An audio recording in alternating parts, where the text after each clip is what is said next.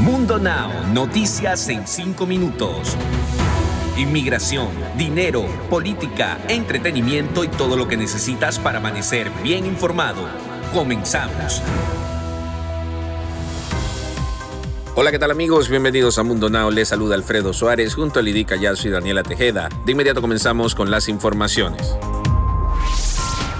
El derrumbe parcial de un edificio de 12 plantas en Miami dejó como resultado al menos una persona muerta y por lo menos 99 desaparecidos, y provocó un enorme despliegue de socorristas en la madrugada del jueves. Además, 102 personas ya fueron rescatadas. De esas 37, estuvieron que ser rescatadas de la estructura del edificio y asistidas médicamente. Las autoridades confirmaron la muerte de una mujer, pero todavía no detallaron cuánta gente vivía en el edificio ni las posibles causas del colapso.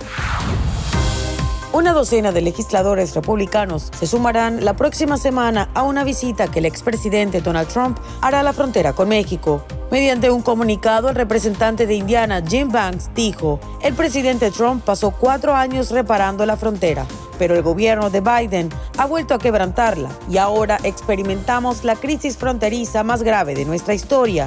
El anuncio de los republicanos sigue a la confirmación de que la vicepresidenta Kamala Harris visitará el viernes la localidad del Paso, en Texas, después de recibir numerosas críticas de la oposición republicana por no haberse desplazado a la zona limítrofe.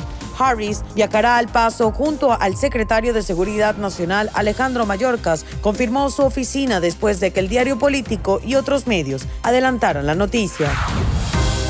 El grupo de inmigrantes indocumentados que participa en la campaña Fast for the Freedom urgió este miércoles al senador Alex Padilla, demócrata por California, a presionar a su partido para que incluya una propuesta de reforma migratoria dentro del plan de infraestructura que promueve el presidente Joe Biden y que está siendo evaluado por el Congreso. Los inmigrantes expusieron nuevamente al senador la necesidad que se incluya una legalización a los inmigrantes en este plan que no necesitaría el apoyo republicano para ser aprobado en el Senado, lo que permitiría esquivar el anticipado bloqueo republicano a la reforma migratoria integral que promueve Biden.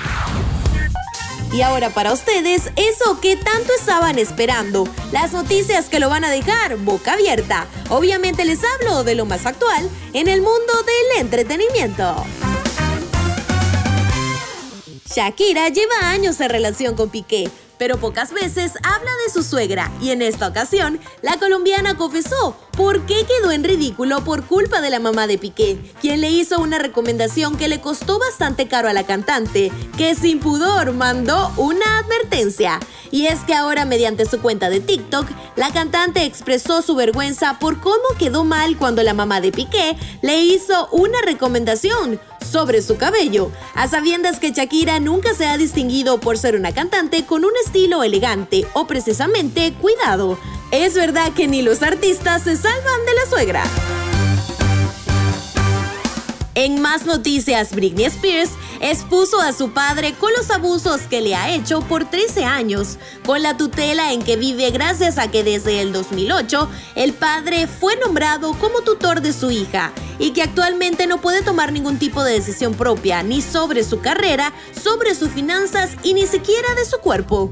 En una escandalosa declaración ante un tribunal de Los Ángeles, la princesa del pop dijo que este año cumplirá 40 años de edad y finalmente decidió hacer escuchar su voz sobre el abuso que vive desde hace 13 años, cuando su papá, Jaime Spears, tomó prácticamente el control de su vida, asegurando que está traumatizada. Así estuvo narrando algunos horrores que tanto su familia como su equipo de trabajo le han hecho pasar.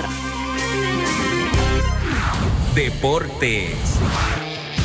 Y en los deportes, José Juan Macías tiene prácticamente definida su salida este mismo verano al fútbol de Europa. Su sueño desde hace unos años después de que Chivas y el Getafe de la Liga de España llegaran a un acuerdo para la salida del mexicano. De acuerdo con la información de Eric López de TUDN, Getafe ya aceptó los términos que Chivas quiere para aceptar la sesión de José Juan Macías, en los que Chivas se queda con un porcentaje mayoritario de la carta para una futura venta. Además, el Getafe tendrá la primera opción de compra de la un futbolista del rebaño en 12 millones de dólares. Y esto es todo amigos, nosotros nos despedimos, no sin antes recordarles que pueden ampliar esta y otras noticias en nuestro portal web www.mundohispánico.com, también seguirnos en todas nuestras redes sociales. Nos despedimos como siempre con una frase de Mundo Inspira, cada día es una nueva oportunidad para ser feliz. Que tengan un feliz día.